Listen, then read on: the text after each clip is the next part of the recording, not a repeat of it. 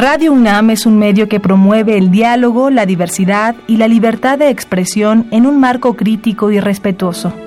Los comentarios expresados a lo largo de su programación reflejan la opinión de quien los emite, mas no de la radiodifusora.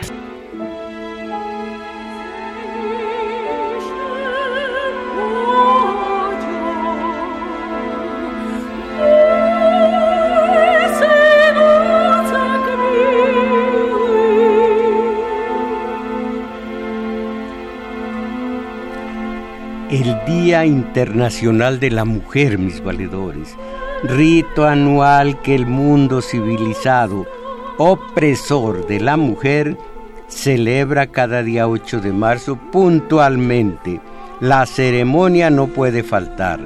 12 horas en que la mala conciencia del macho habrá de caer en el consumismo y ofrendará a la mujer chocolates y rosas rojas una serenata posiblemente, y hasta el 8 de marzo del próximo año, que la conciencia de culpa no da para más.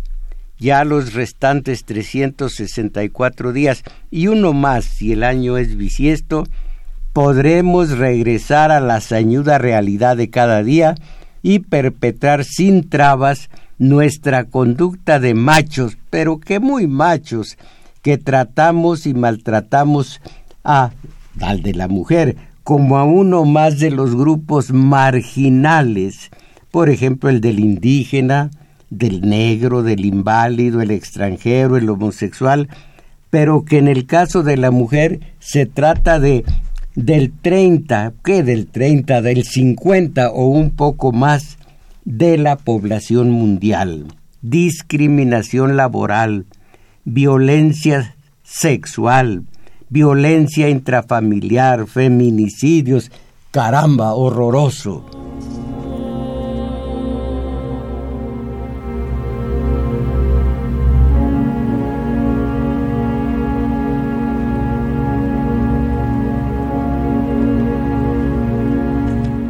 Leo a Aniceto, Aniceto, perdón, Aramoni, que desde el comienzo de la historia, la cultura y la civilización, siempre hubo una guerra sorda, franca, oculta o abierta, diplomática o brutal, amable y elegante, muscular, sexual, válgame, algunas veces activa y otras pasiva, pero siempre una guerra total de la mujer contra el hombre, el hombre contra la mujer, una guerra que no se decide por un lado u otro, pero se dice, se supone que fue matriarcado el nuestro entre durante 60 u 80 siglos, que la mujer fue la educadora del niño, del hijo, que la mujer descubrió la agricultura, la mujer fue la, el el factor central para el sedentarismo de todos nosotros. El hombre salía a cazar, a pescar,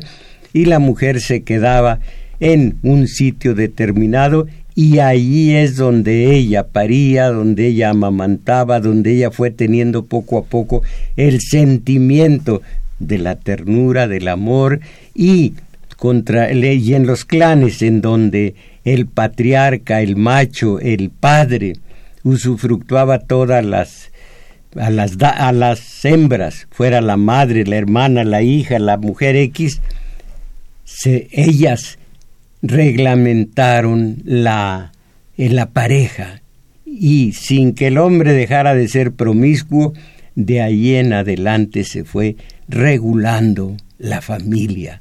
Pero de todas maneras, después de que la mujer eh, constituyó el matriarcado, vino el patriarcado y aún se, se justificó, entre comillas, el hombre de, de ser ya el amo de la creación a base, por ejemplo, de los símbolos, el de Electra, el de Orestes, por ejemplo, eh, todos eh, Orestes que mata no solo a Egisto, sino sobre todo a, la madre, mata a su madre Clitemnestra.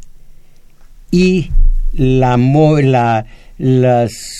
los remordimientos lo siguen con las erinias, pero los dioses se ponen de acuerdo, diosas y dioses, lo absuelven y allí está un símbolo del patriarcado y otro más es el de Tiamat, que era la diosa dragona madre de la humanidad y, y, casica, un héroe muy menor, una especie de Heracles, de Hércules, que se llamaba Marduk, la vence y entonces comienza el reino del patriarcado a escala de símbolo, y así hasta el día de hoy.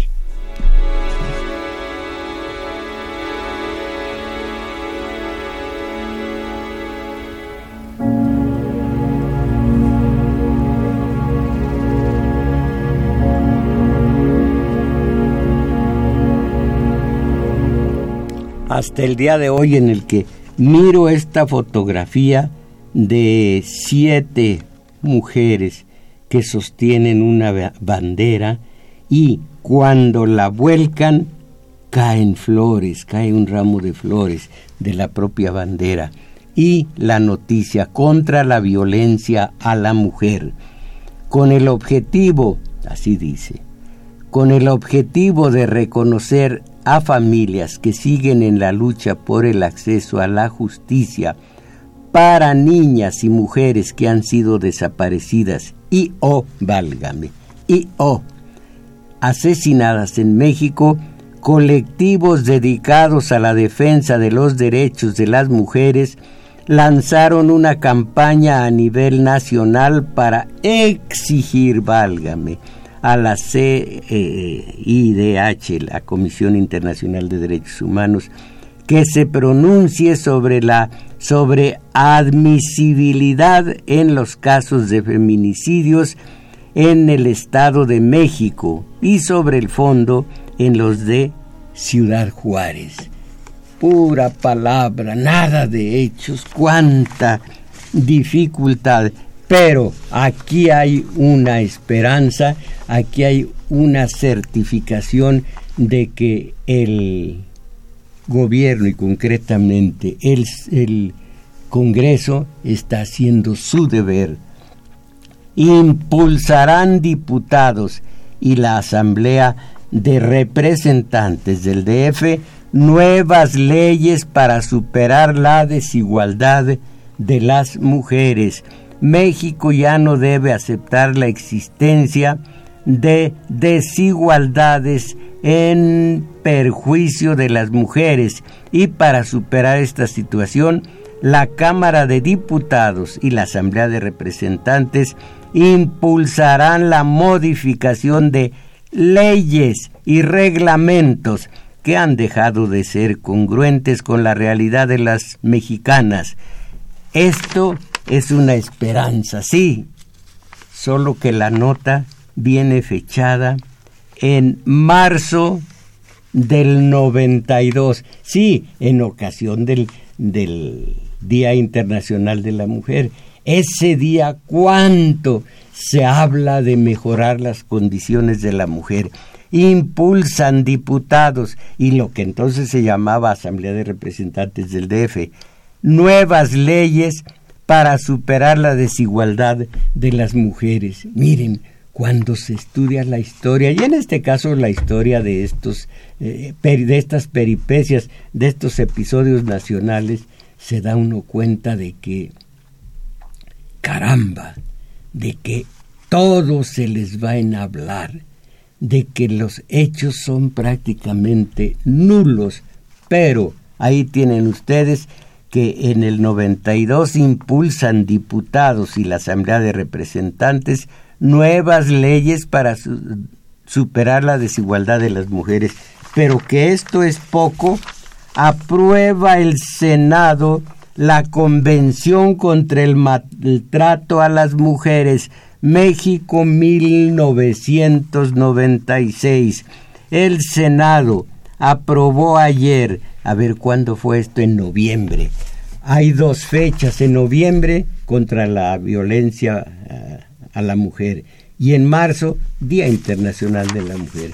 Esas dos fechas, caramba, cómo nos deshacemos en elogios y en, en regalos y en promesas. Aprueba el Senado la Convención contra el Maltrato a las Mujeres. Se necesita ser muy cándido para creer lo que el sistema de poder anuncia que hace, que hizo y que va a hacer. Cuando se sabe, cuando se conoce la historia, se vuelve uno descreído y, como dice el, el letrero camionil, voy más a mí. Lo que uno no haga, nadie lo va a hacer por nosotros. Cuando, y, aquí no, este programa no es crítico, mis valedores. Este programa habla a ustedes para que vean lo que está ocurriendo con el enemigo histórico. A ustedes se critica cuando se tiene interés, se tiene amor, se tiene alguna clase de vínculo con el criticado, un hijo, un hermano, una esposa, se critica para que se mejore. Yo no critico. Yo simplemente digo a ustedes, ¿hasta cuándo van a pensar, a llevar un ejercicio, a hacer un ejercicio de autocrítica para, para decir, no estoy llevando a cabo una táctica de acuerdo a mi estrategia, de acuerdo a los planes, de acuerdo a las metas a donde quiero llegar. No, me he revisado con, con la ayuda de la historia, he revisado mi táctica y no es la correcta. En ese momento comenzamos a cambiar, pero nada de crítica. Yo al sistema no tengo por qué criticarlo en lo absoluto. Dicho lo cual, pregunto, ¿tienen ustedes alguna opinión, compañera Isabel Macías? Sí, maestro. Pues los invitamos a que llamen, a que participen. Aquí el compañero Carlos Valencia ya está en los teléfonos auxiliando y aquí le daremos lectura a sus mensajes. Estos son los números telefónicos. Área metropolitana 55 36 89 89. Resto de la República 01 800 50 52 688.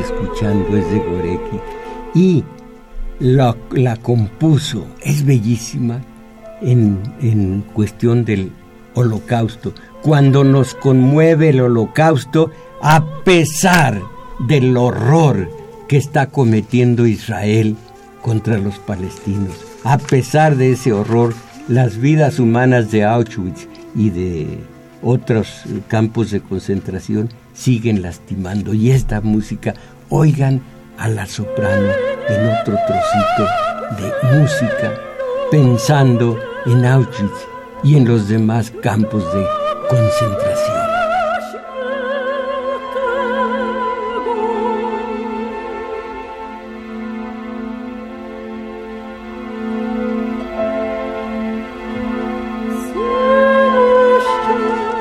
Bueno, eh, una noticia de este mes fue la que abrió el programa. Luego vinieron dos promesas, una de cuando el, Día Internacional de la Mujer y otra el Día de la No Violencia contra la Mujer, uno en marzo y otro en noviembre. Y ahora nos vamos a ir hacia atrás, año con año hacia atrás, para ver qué ha sucedido y darnos cuenta de que todo, todo sigue igual, a pesar de los lenguaraces estos, ¿cuántos son? ¿Cuántos eh, eh, candidatos son? ¡Qué espantoso! ¡Qué espantoso tiempo el que estamos viviendo! Que el voto, que el conteo rápido, que... ¡Ah, qué feo! Y veo hoy en el periódico que los votos son carísimos, que el proceso electoral va a salir carísimo, todo con el dinero de nosotros, el dinero de los impuestos. Y el que diga yo, por un salario mínimo eh, que percibo, no pago impuestos, los paga con carestía, con inflación.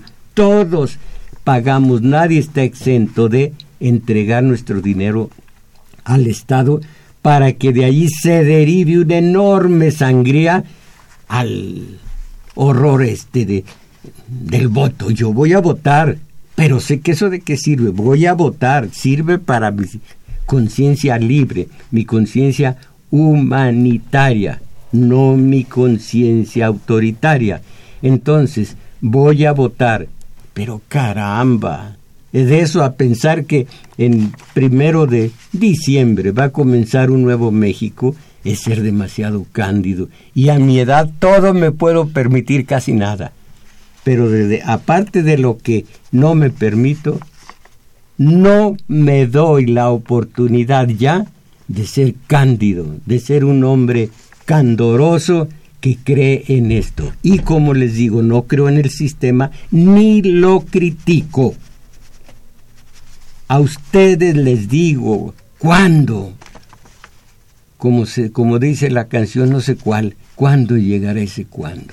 Bueno, vamos a ver eh, eh, la situación de la mujer ahora en, mil en el 2017, también en ocasión de la no violencia, el Día de la No Violencia contra la Mujer. Nunca lo voy a superar, así sean 10 años, 20 años yo nunca lo voy a superar. Es mucha tristeza la que carga mi alma, asegura Carmen Castillo. El 27 de noviembre del 2011, el tiempo se detuvo. Ese día le entregaron los restos de su hija, Mónica Liliana Delgado, de 18 años, desblanca. Once meses desaparecida. Caramba asesinada en Ciudad Juárez, Chihuahua. Todavía Ciudad Juárez era la masacradora de mujeres, ahora es el Estado de México. Ese donde el PRI, bueno, el PRI ganó porque los tinacos votaron y el lavador de dinero llamado Monex eh, votó también y votó Televisa y ganaron los priistas en el Estado de México, un Estado asesino de mujeres. Entonces, esta mujer, eh, eh, el 18 de, de 2010 le, le, entregaron a, su hija. Eh, la vida de Castillo tenía casi un año en vilo. El 18 de octubre del 2010, su hija abordó un autobús hacia el centro de Ciudad Juárez esa fue la última pista que dio un vecino sobre su paradero. Horas más tarde su teléfono móvil, lo, perdón, su teléfono móvil mandaba a buzón. Con cada hora de silencio la angustia de Castillo crecía. Me quería volver loca. Me agarraba y me pegaba en la pared. Dejé de trabajar. ¿Cómo iba a tener ánimos para trabajar si lo único que quería ella llorar? Lo único que quería era llorar. Ahí empezó mi calvario y de ahí en adelante.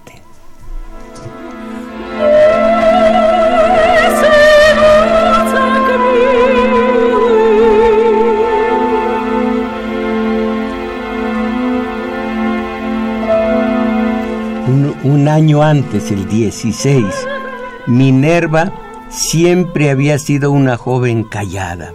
Pasó su infancia en un pueblo del interior de México, pero al acabar la secundaria ella y su madre se mudaron a Pachuca para que pudiera estudiar un ciclo de enfermería en la escuela pública. El primer fin de semana de abril, la muchacha de 17 años fue violada en plena calle por un ex compañero de estudios de su hermano. La muchacha quedó embarazada e intentó suicidarse. Cara, y allí sigue la relación, allí sigue la historia negra de estos feminicidios. Pero eso sí, el día 8 de marzo y en noviembre, cuántas, cuántas caricias verbales hacia la mujer. Ecatepec huele a basura y a miedo, esto en el 2016. Sus calles están vacías porque si se puede evitar uno no camina. Carmen Peña Romero no deja salir a su hija de casa. Esto no la deja salir más tarde de, la nueve, de las nueve de la noche. Y ya me parece muy tarde, dice ella. A los barrios más marginales no entra la policía. Y si lo hacen no es buena señal. Muchos municipales se vendieron al narco y han secuestrado a gente. ¡Qué país! Caramba, qué país. Esto lo señala un policía magisterial. En este municipio, en fin, en este municipio ocurrió, oiga oigan esto, después de que el país quedara marcado a fuego en el 2009 eh, por una sentencia de la Corte Interamericana de Derechos Humanos como responsables del feminicidio, de feminicidios en Ciudad Juárez, que se diseñó una ah, alerta, en fin, la zona foco principal de narcotráfico se ha convertido en el lugar idóneo para reclutar a los potenciales delincuentes, la mayoría menores de edad. Y luego, la policía estimaba que había al menos 10 jóvenes en el Gran Canal. Eric, e, Eric San Juan Palacios, 23 años, alias el, el Mili, por su condición de militar, les conseguía la droga y ellos hacían el trabajo sucio. Caramba, esto en Ecatepec que huele a basura y a miedo.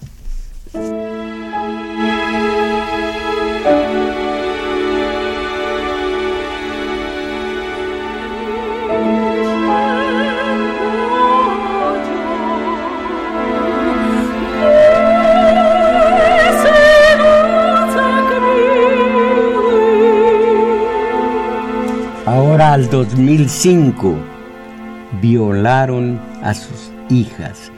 En dos acciones diferentes, elementos de la Procuraduría General de Justicia del Estado de México detuvieron a un par de depravados sujetos los cuales violaron a sus propias hijas de 13 y 8 años de edad respectivamente. ¡Qué animales! Estos se parecen a un tipo cuya degradación no creo que, al, que, que tenga parangón en nadie, en nadie. Ese fulano violó a su propio hijo mayor. Ese fulano tuvo varios hijos con diversas mujeres. Ese fulano era drogadicto. Ese fulano era sacerdote. Ese fulano fue el fundador de los legionarios de Cristo. Ese fundador se llamaba, ¿cómo se llamaba? Marcial Maciel, a su propio hijo. Bueno, violaron a sus hijas, casi, casi estuvieron a la altura sucia de Marcial Maciel.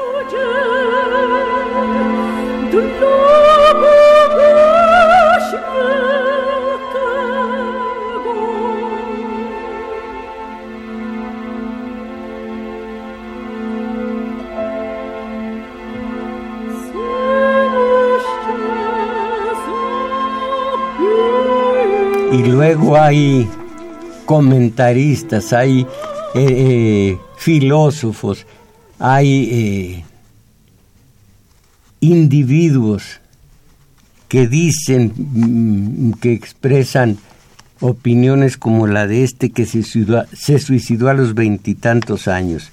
La mujer se consume en la vida sexual, en la esfera de la cópula y la multiplicación, es decir, en sus relaciones como esposa y madre. La mujer no es otra cosa que sexualidad. El hombre es un ser sexual, pero también es algo más. La mujer es solo sexual. El hombre es también sexual. Tiene un pene, pero la vagina tiene una mujer. Válgame. Las mujeres, dice este, no tienen existencia ni esencia, son la nada. Se es hombre o mujer según que se sea o no se sea. Caramba, como si no hubiera tenido madre como tuvimos nosotros. En fin, estamos en el, en el año de, del 2000 y la capacidad de los medios de comunicación, bueno, de acondicionamiento de masas. Estos medios son nos hacen un daño terrible, pero luego lo explico. La capacidad de los medios de comunicación para influir en la conducta de la comunidad es inmensa, lo que empezaba yo a decir por mi cuenta. Es inmensa e incluso se les atribuye aptitudes para modificar el estado de ánimo de los individuos, de las comunidades y hasta de la misma sociedad. Aquí he, creado ante ustedes algunos mm, programas con el tema central de los medios de acondicionamiento social. Hacen lo que quieren con las masas sociales a base de televisión, la oligarquía mexicana, a base de televisión, quita de los eh, trabajadores la idea de sus propios problemas, comenzando con el nivel de vida, con los salarios mínimos, con la calidad, la capacidad del trabajo, todo. Le dicen, ve, ve eh, la programación. Ahora mismo voy a decirlo de una manera muy fina, andan poniendo huevo con, ¿cómo se llama esto que está en Estados Unidos? ¿Qué ocurre? Porque somos gringos de segunda, porque somos gringos mirando, mirando como si nos trataran bien, mirando hacia, hacia allá. ¿Cómo?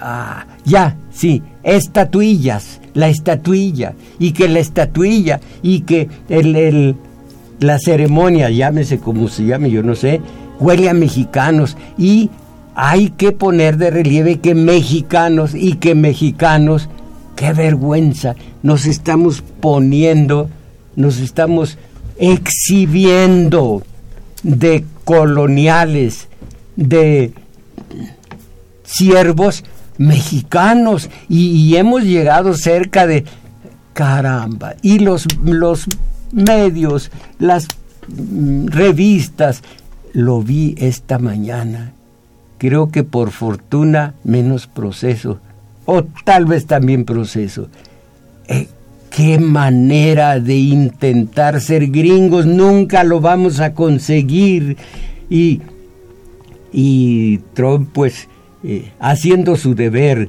y, defendiendo a Estados Unidos contra todos nosotros. Y nosotros, los que somos los manaderos y manadores de gente desesperada que se va a Estados Unidos, nosotros con salarios mínimos tan bajos que ese es un obstáculo para el arreglo del TLC los salarios bajos. No únicamente eso. El trabajador, por una parte, tiene salarios bajísimos. Por otra, esos salarios han perdido desde el que entró el neoliberalismo a México, el 83 más o menos, eh, el 93, perdón, eh, desde que entró el neoliberalismo, el 84% aproximadamente del poder adquisitivo de ese salario. Esto sin contar lo que no le han podido eh, refutar a Marx, la plusvalía. El robo legalizado, que no eh, eh, justificado, que es cuatro o cinco horas al día que el obrero trabaje gratis para su empleador. Eh, entonces, todo esto debería ser tema de estudio, de reflexión del trabajador.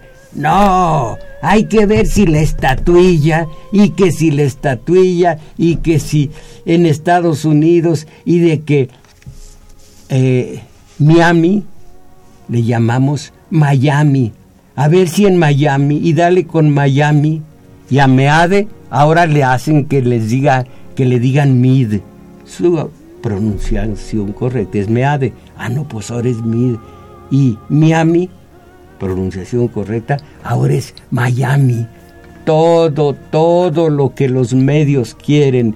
Esto no sería tan grave de no ser porque los trabajadores cuando salen de, de su empleo, de sus actividades, en la fábrica, en la oficina, en el taller mecánico, a ver la tele, a ver que las chivas, veo el día de hoy, empataron con el América. Y así a quién le importa el nivel de vida del trabajador. ¿A qué trabajador le importa ver qué es plusvalía, ver cómo y por qué ha perdido el salario mínimo hasta el ochenta y tantos por ciento de su capacidad de compra, de su poder adquisitivo. ¿Por qué? No, a dos nalgas frente a la tele. Y la tele... Hay otra cosa. Creen que con las noticias que ven en la tele están bien informados cuánta mentira nos hacen tragar y nosotros anuentes. Y ahora la parafernalia de eh, eh, proyecto electoral, para el proceso electoral. Bueno, ¿qué empieza México ahora? ¿O qué sucede? ¿Por qué? ¿Por qué vamos a gastar cientos de miles de millones de pesos nuestros, pesos que ya no tenemos nosotros y los, los tiene el Estado? ¿Para qué? ¿Por qué? ¿Para qué esa, esa, ese derroche descomunal? Pero nosotros tranquilos. Hago nomás esta pregunta, mis valedores. ¿Cuánto han leído eh, la semana que ahora termina, ¿cuánto leyeron? ¿Cuánto vieron la tele? ¿Y cuánto tuvieron el malvado celular frente a las narices? Digo malvado porque es otro distractor de la oligarquía internacional. Pero nosotros, acuérdense, el jueves vamos a comprar unas florecitas para la mujer. Pues yo soy solo. Para la mujer y en paz. Habremos cumplido porque lo que ordena la tele lo eh, obedecemos totalmente. Y sin embargo esa esa violencia de todos los días en su rumbo, compañera Isabel Macías, ¿hay alguna violencia contra la mujer? Pues sí, maestro, y no nada más en mi rumbo, pero lo que he visto en tanto en el metro, en los colectivos, fuera de las eh, secundarias preparatorias, sí, sí se manifiesta la violencia contra, contra la mujer, sí. Pero mire, ya eh, necesario hacer cambiar en la publicidad, perdón, necesario hacer cambios en la publicidad que afecta al sexo femenino, se dijo en el 2000. Y lo dijo, válgame, lo, lo dijeron allá por los rumbos de la conferencia del episcopado. No, no, no, ¿dónde sería? ¿Dónde diablos es CNM? Bueno, ahora voy a ver qué sea CMM. Es necesario hacer cambios en la publicidad que afecta al sexo femenino. ¿Se da usted cuenta, compañera, que con el pretexto de la venta de refrigeradores de coches, de zapatos, de chonchines, se desnuda a la mujer, a la joven. Sí, maestro. Y sigue la violencia, sí. Esa es violencia, y grande. Eh, ¿Qué tiene que ver la venta de camotes de Puebla con una mujer joven en pura pantaleta? Esta fue una lucha de la mujer en 1968. El homosexual dijo reglas en la constitución que nos protejan. Y la mujer dijo ya no prostitución, ya no pornografía, ya no desnudar a la mujer nada más porque se trata de vender un coche último modelo, un carro, dicen los mediocres, carro. El carro es de mulas, es de bueyes. Bueno, un coche último modelo, ahí está la mujercita desnuda, en pura pantaleta. Y dirán ellas, no, pues es que así ganamos dinerito, sí, pero había, habría modos de percibir ese mismo dinero de una manera que no fuera tan humillante para la mujer.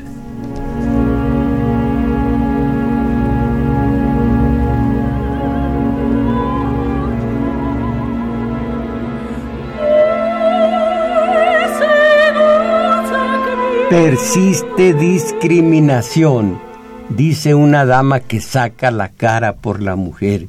Y esta dama es en su conducta irreprochable. Dice, persiste discriminación contra la mujer. Ella, esta dama, se llama Rosario Robles. Y en la misma página del donde apareció la noticia de Rosario Robles, censura arzobispado a feministas. Censura arzobispado a feministas. Y para tener bastante tiempo de ponderar las, los comentarios de ustedes, solamente voy a decir una última eh, noticia. Dejo todas las demás para mejor ocasión. No, no hay mejor ocasión que esta, pero voy a ver. Eh, censura arzobispado a feministas. Y la noticia de hace muy poco tiempo. La arquidiócesis divulga una directiva que prohíbe a las mujeres acudir a las iglesias con minifaldas, escotes, mayones o shorts.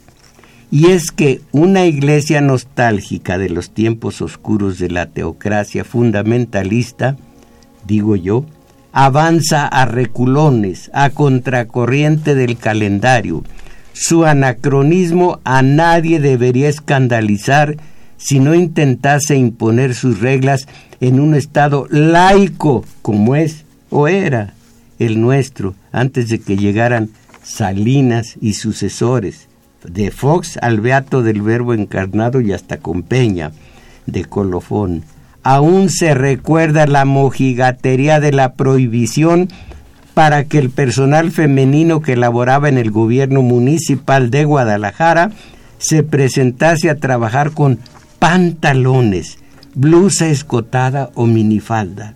El escándalo que provocó semejante medida llegó a los medios de acondicionamiento de masas y el gobierno del municipio tuvo que recular.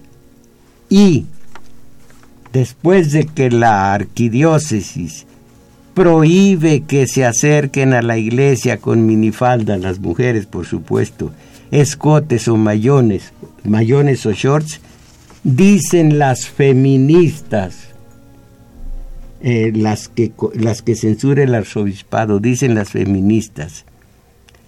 Basta ya, supongo que, que no, no se atreve usted a leer esto, ¿verdad?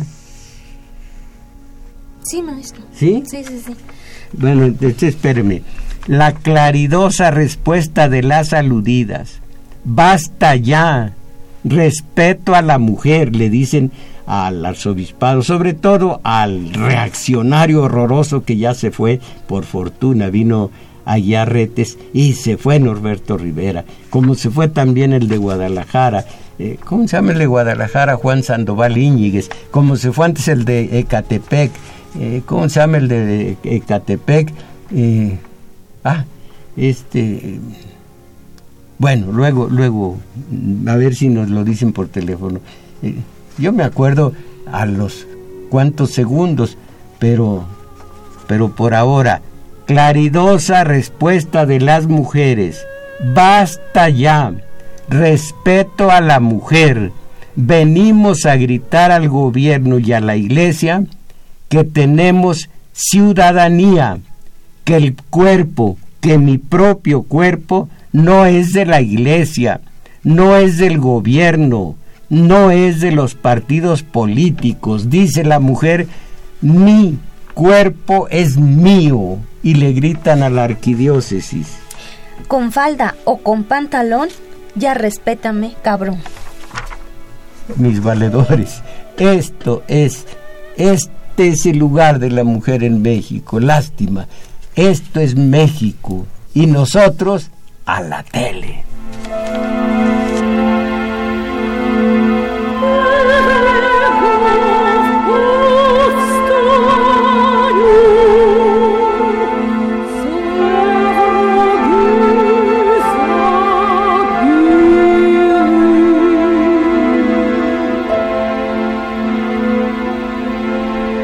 Onésimo Cepeda, el hombre, el bon vivante, el hombre buen comedor, buen senador, de, eh, senador con C. Eh, eh, ¿Qué más era? Empresario taurino. Y decía chascarrillos tan hermosos. Estaba jugando golf en enero y hacía mucho frío. Y lo entrevistaron. Yo detesto las entrevistas, es horroroso. ¿Qué me dice usted de, dígame un poquitito de, ¿qué diría usted de, eh, eh, diga por favor, ah, qué feo, detesto las entrevistas, por eso no, no hago ninguna, pero lo entrevistaron y dice él, estilos Francisco de Asís dice, oigan a los pajaritos, oigan a los pajaritos. Hace mucho frío, pero óiganlos cantar a los beneméritos pajaritos.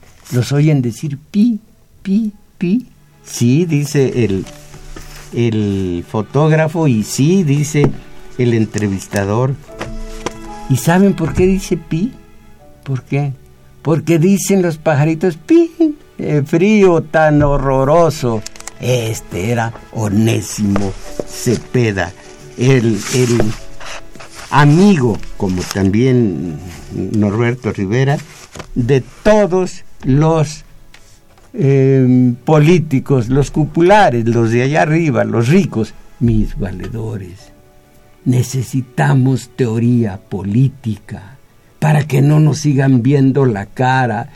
Hay que contrarrestar así en minúscula parte la labor sañuda de la televisión, de, de la oligarquía política y, no política, que todos lo son, eh, eh, de alguna manera minimizar en mínimo esa labor sañuda con la cual le ven la cara a sus Juan Diegos que se sientan a dos nalgas a ver la televisión.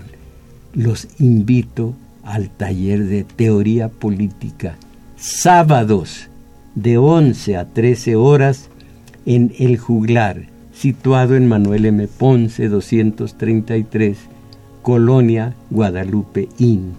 Esto los sábados. Y allí mismo, los domingos, al rato voy a estar allí, vamos a estar ahí la compañera Isabel Macías y yo. El domingo, de una a dos y fracción de la tarde, taller de lectura ya verán los que vayan el día de hoy lo que se va a tratar. Taller de lectura de una a dos y fracción de la tarde.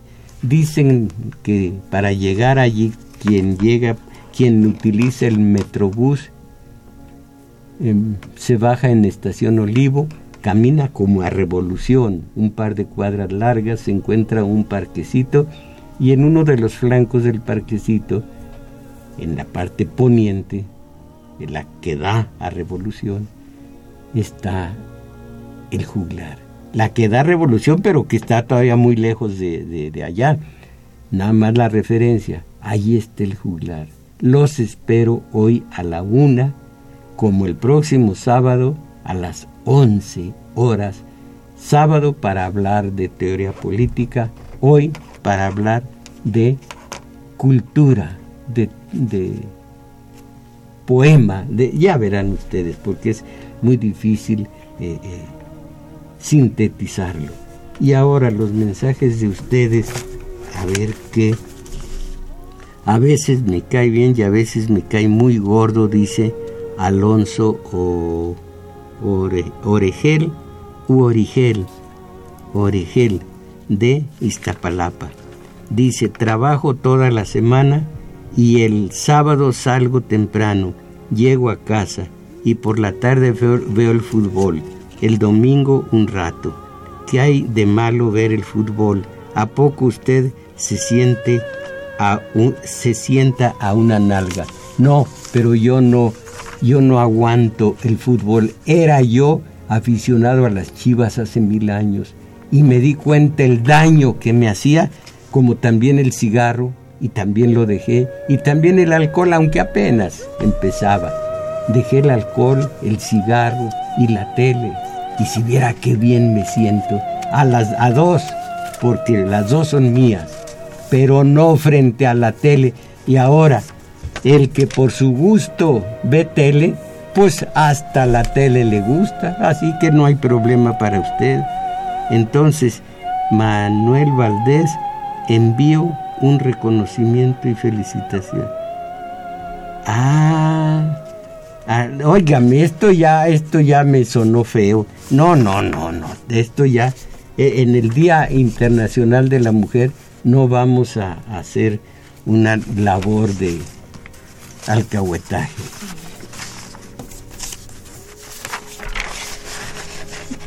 Dice Gilberto Escobedo, revisar que en la Biblia el maltrato a la mujer es una, un mandato bíblico, al igual que el Corán. Sí, en los dos. En el, Corán dice hay que golpear a la mujer cuando se necesite.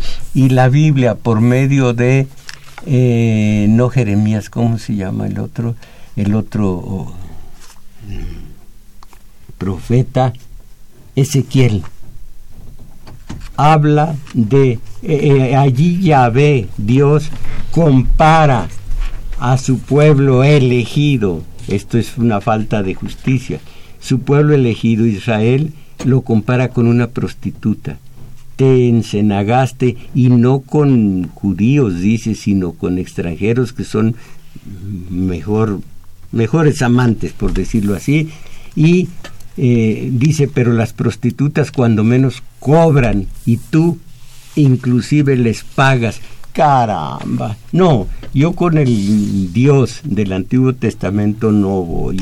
Yo prefiero con mucho el amor de Cristo. Cristo enseñó el amor, no la, la mano dura, no la imposición. Eduviges Camacho, ni machismo ni feminismo, equidad es lo que necesitamos para saber cuándo va, sabe cuándo va a pasar. Nunca. Dice, eh, felicita a Isabel Macías Juan Cruz de la Gustavo A. Madero. Eh, Ramón Valdés, resulta indignante y absurdo que la justicia se le represente en forma de mujer y que la injusticia es lo único que las mujeres reciben en un país como el nuestro. Es importante, eh, dice Isabel Macías, es importante impulsar el ejercicio pleno de los derechos humanos de las mujeres. Estamos en un proceso de de, sensibilización, maestro. De, sensibilización, pero el panorama se ve complicado para llegar a una igualdad entre mujeres y hombres. Así es, compañera Isabel Macías. Lástima. Eh, Belén Cortina, mientras no haya castigo a los violadores y traidores, va a seguir el maltrato a las mujeres. Ricardo Gómez, el domingo pasado a alguien de apellido Munguía le reprochó a usted no ofrecer soluciones a los problemas del país diciendo, aparte de su importante, inoperante organización celular que propone, este mismo individuo acostumbra a llamar a otros programas donde promueve el reniego y el catálogo de agravios, pero a ellos no les exige soluciones ni los critica nada. Claro, ellos le aplauden y lo felicitan por despotricar obviedades contra el gobierno. En cambio, usted cuestionaba mucho sus comentarios las veces que llamó al programa. En realidad, es eso lo que le reprocha, no haberlo apapachado. Bueno, eh, eh, tenemos eh, Guadalupe Hidalgo, caramba, Guadalupe Hidalgo puede explicar por qué es horrible y reaccionario Norberto Rivera puede usted explicar sus acciones por sus acciones. Y entre esas acciones está el solapar a curas violadores, paidófilos, como Nicolás Aguilar. Nicolás Aguilar, sí. ¿Y qué opina del nuevo arzobispo? Todavía eh, a guiar lo que le reprocho no es más que una obviedad también, como dijo el compañero anterior, es que rodeado de lujos cuando lo hicieron arzobispo de Tlalnepantla, llegó en un coche último modelo BMW blanco con ángeles de la guardia en derredor. Ellos tienen ángeles de la guardia curiosos porque todos traen acá 47, eh, traen cuernos de chivo los, los ángeles de la guarda, pero ahora está en el Vaticano Aguiarretes eh, Carlos con, con el pontífice Francisco, a ver qué resulta de su labor aquí en, la en el episcopado más grande del país. Eh, Julián Carrillo, a las niñas, a las mujeres hay que reeducarlas desde la casa, comenzando por la mamá. Esto es cierto, pues es que el centro de todo es la educación y esos los famosos tigres de las eh, del, ah, ¿cómo se llaman? Bueno, perdón, eh, eh, los tigres asiáticos metieron mucho dinero a educación y en poco tiempo de ser subdesarrollados están entre los mejores de los emergentes. La educación es todo. Pero como dijo el compañero aquí, el que el del mensaje, trabaja y luego ve el, fútbol eh, y qué más dice, ve el fútbol y esta, esto es lo que conviene al sistema de poder, esto es lo que conviene, que mansamente estén frente a la tele porque trabajaron todo el día, porque lo merecen, porque todas las justificaciones que quieran y eh, ellos no piensan, aquí está, ah, eh, me cae bien y a veces me cae muy gordo.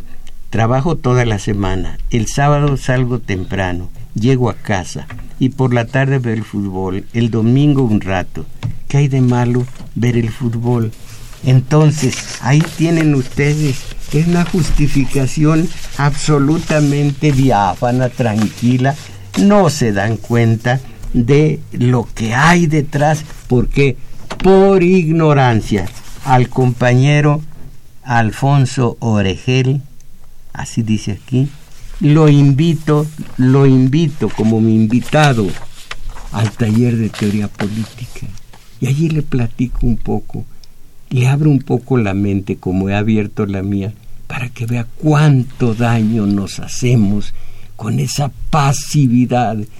Es como un niño que dice, bueno, como mucho chocolate, muy sabroso, ¿dónde está el mal? Como muchísimo chocolate, eh, eh, a mordiscos, ¿y dónde está el daño? Sí, sí, sí, sí, me voy, sí.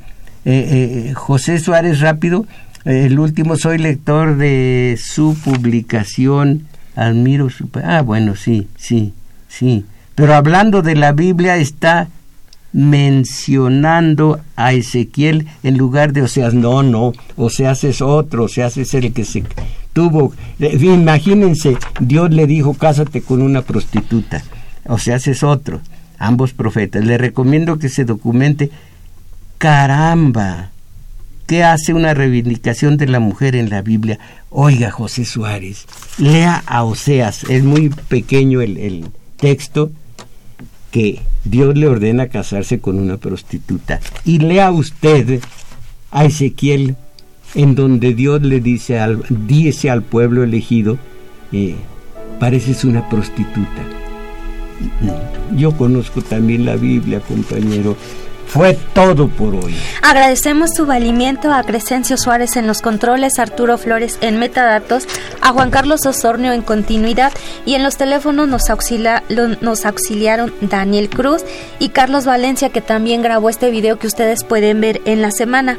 Recuerden que hoy como cada domingo ustedes están invitados al taller de lectura una de la tarde. El maestro Mojarro ahí los estará esperando. Y mis valedores a salir de esta ignorancia, a no únicamente salir de la ignorancia, sino no defenderla, mis valedores, a salir de la mediocridad. Ánimo.